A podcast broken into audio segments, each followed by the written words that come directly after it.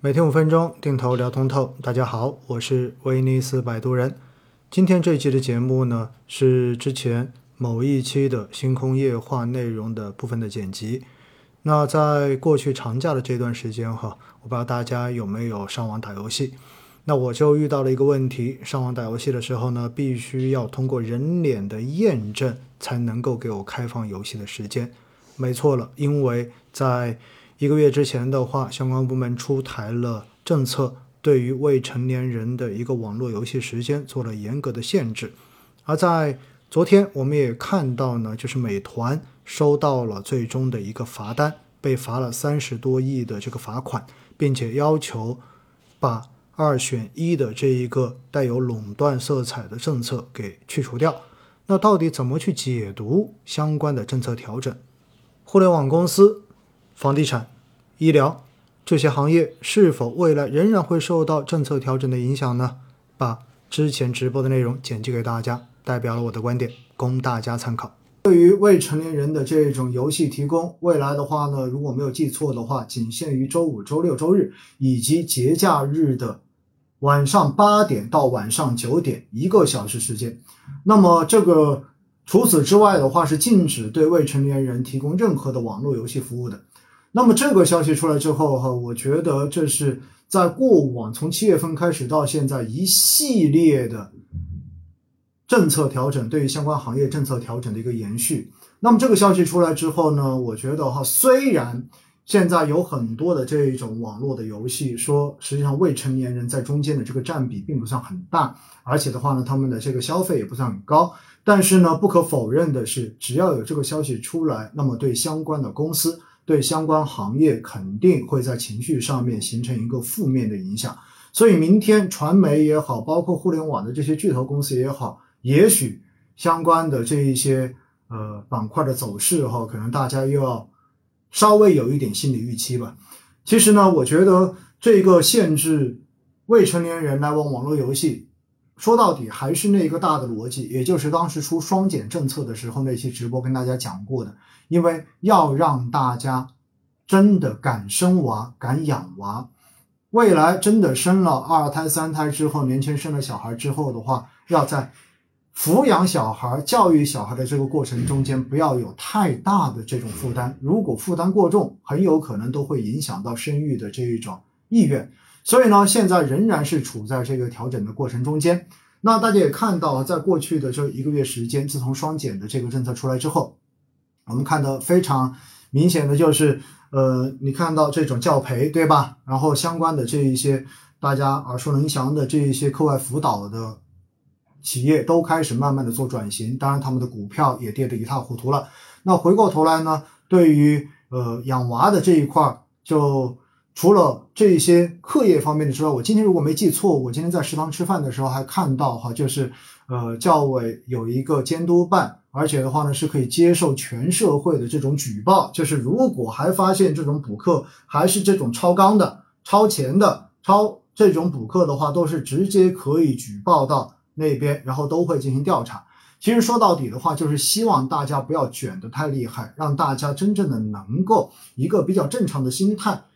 去让自己的孩子有一个非常良好的成长环境，所以呢，未来反过头来哈，对于体育锻炼，对于各种课外活动的相关的这一种训练营，也许未来会有更好的这种发展的机会，这是非常明显的哈，看到看得非常明显这个趋势，所以未来体育，包括国潮，就是运动服装也好，运动器械也好，包括各种未来的这一种，可能不是搞这搞语数外的这一种培训。课程，而是搞这种体育锻炼的这种课程班，也许呢，在未来会有更好的这一种发展的前景，会得到政策的支持。那，呃，我个人觉得哈，其实相关的行业的政策调整，也许还在进行中，并没有结束，也就意味着现在还是在一个 ing 的过程，也就是正在一个进行时的过程。所以呢，在相关的政策调整还没有。完成的情况之下，我觉得对于相关的板块跟行业，可能大家还是要有比较大的这一种波动的预期哈。那现在看得很清楚的，对吧？一个房子，房地产是摆明了是受到了政策的绝对压制的。为什么？因为买不起房子。这是对共同富裕这个概念非常有负面效应的。所以的话，要让年轻人能够住得起房，这是很重要的一个调整的方向。所以房地产相对而言，在目前来讲的话呢，也许仍然会承受比较大的压力。那第二块是什么呢？第二块的话就是讲到了教育。如何让教育不内卷？如何让大家愿意生娃？如何降低居民的这一种养育孩子的成本？那么这一块的话呢，也是一个正在进行政策调整的过程。那我们也看到了，在之前的喊话，对吧？对于配方奶粉的这一种喊话，就是不能够过分的做营销。然后呢，也包括现在对于这种呃补课双减，然后对于网络游戏的这种调整等等，其实说到底，全部都是处在这样的一个逻辑之下的。那当然，未来我我我始终觉得哈，未来的话呢，就是一定会出台奖励生育的政策，这是我自己拍脑袋哈，拍一下拍一下拍下拍脑袋，我觉得未来一定会出奖励生育的政策。所以的话呢，大家如果现在你还没有生娃的，或者说你还没有生二胎三胎的，呃，可以考虑一下哈，未来等到相关的政策出来之后的话呢，响应国家的号召，对吧？然后去生娃。当然，关于生娃这个话题，咱们不多说。之前有一期专门给大家算了一笔养娃的账，结果这个账算完之后呢，那期节目后面被很多人暴骂哈，意思是说你就一个小孩，为什么拼命要忽悠我们生？这个事情的话呢，反正就见仁见智了，好不好？那另外第三块很重要的哈，这个逻辑上面我要告诉大家，那么就是医疗。医疗其实大家也看到，在过去的这段时间，应该说调整非常非常的明显，因为说到底这也是刚需，对不对？住得起，生得起，然后养得起，然后病得起。其实这三座大山应该说是过去的这十几二十年一直牢牢、沉沉的压在大家心理上面的三座大山。所以现在一一的来进行解决。因此的话呢，对医疗大家看得最清楚的就是集采，也就是带量采购。那么集采只要一出，基本上你我们看到，只要在采购哪一个。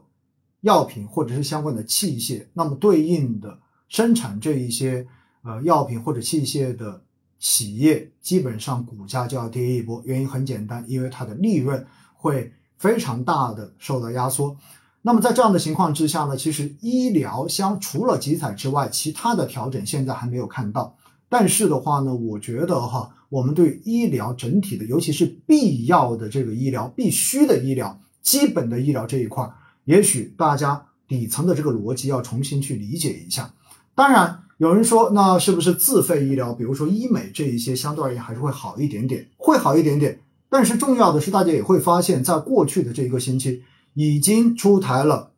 已经开始谴责，就是对这种容貌焦虑的这种营销宣传。大家有看到相关的新闻吗？因为之前对教培行业进行整顿的时候。其实当时讲到的就是，因为教培行业资本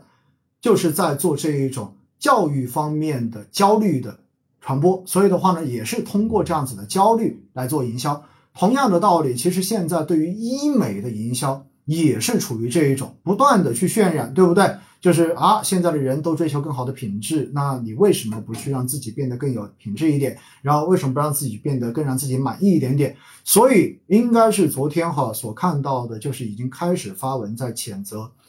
在医美、美容、容貌焦虑上面的这一种过分的营销。所以呢，其实，在某种程度上面，我觉得现在所有的动作到最后都涉及到一个。根本的逻辑，这个逻辑就是限制资本的疯狂扩张。大家记住我这句话：什么叫限制资本的疯狂扩张？因为我们知道呢，经过了过去改革开放这几十年的发展之后，其实现在有很多有有有越来越多的这种有钱人或者说是资本，对吧？然后开始在各个行业中间占，因为它有资本优势，有资金优势。所以的话呢，已经开始占据了接近于垄断的这样子的优势地位，而资本在扩张的过程中间，肯定一开始它是抢市场，抢完市场之后就是要利润的，而要利润的这个过程中间呢，就会无所不用其极的来进行宣传、进行营销，以此来提升自己的营销业绩。所以在这样的情况之下呢，我们所看到的，不管是游戏也好，也不管是曾经的这一种呃买菜的这一种团购也好。也包括现在的医美也好，其实说到底哈，其实全部都是资本为了利润而进行这样子疯狂的掠夺跟扩张这样的一些行为，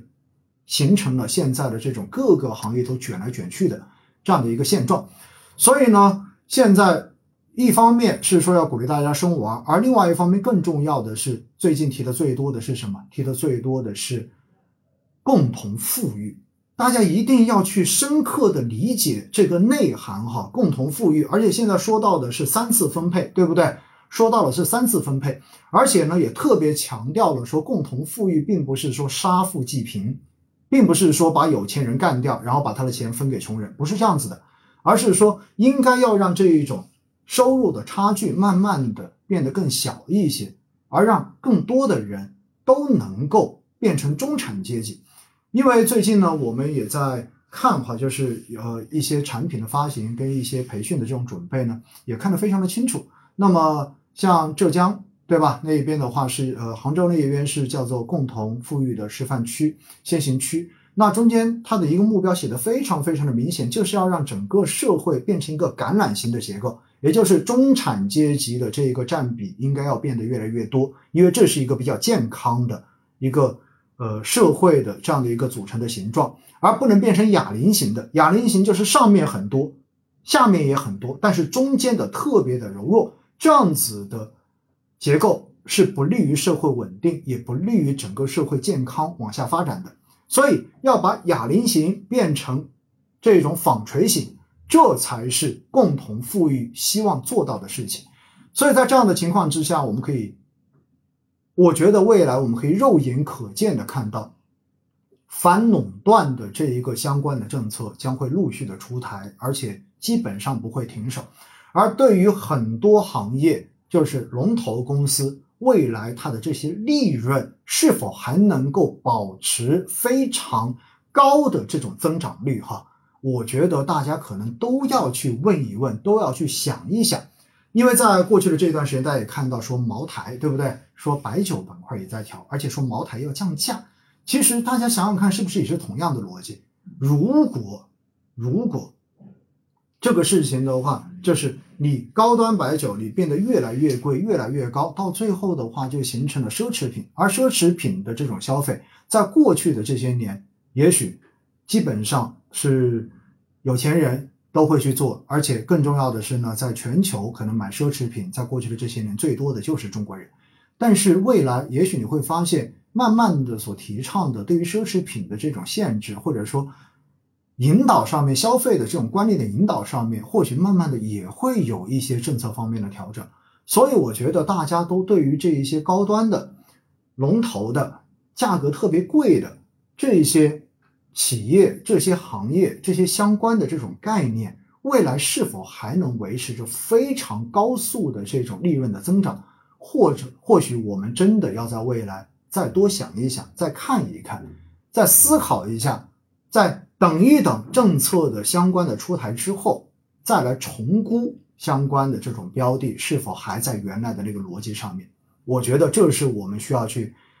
多想一想的，好不好？这是针对。就是最近的这一些相关的政策的调整哈，我觉得要跟大家去聊一聊相关的这些东西。所以的话呢，说到底，现在三座大山可能都面临着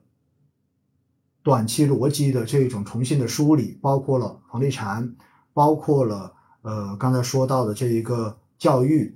对吧？包括像包括这种媒体也是。然后的话呢，第呃第三的话就是刚才说医药。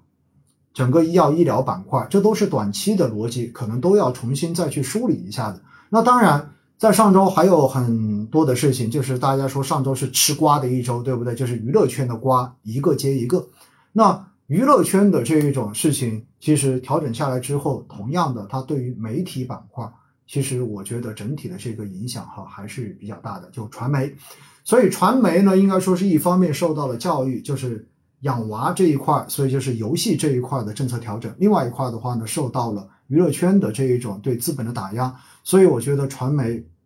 短期之内，也许大家也要再去看看，重新去理解一下背后，或者说看清楚未来这种逻辑，再去决定要不要去抄这个底哈。因为之前一直有朋友在问我说，哎，传媒好像挺便宜的，呃，就能不能买呀？好像传媒挺好的呀。说大家都不搞学习了，对不对？然后传媒应该还不错啊，但是从目前来讲的话，似乎并不是这样子的哈。所以我要提醒大家注意这一些。